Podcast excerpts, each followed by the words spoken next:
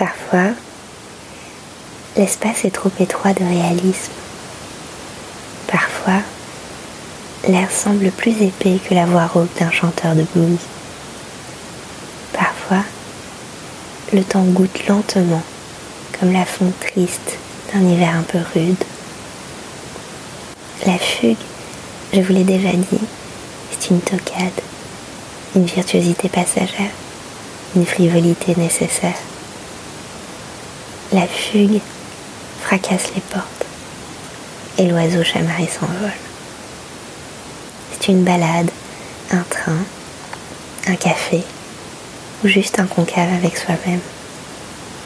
C'est dix jours, deux jours, une heure ou quelques instants. C'est une respiration fébrile qui reprend vie, une crue qui irrigue l'intimité, une cloche qui teinte délicatement pour avertir de la joie qui affleure.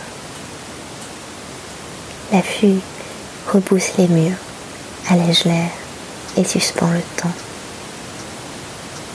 Alors, je vous souhaite de fuguer, loin, près, dans une balade, un train, un café ou un concave avec vous-même.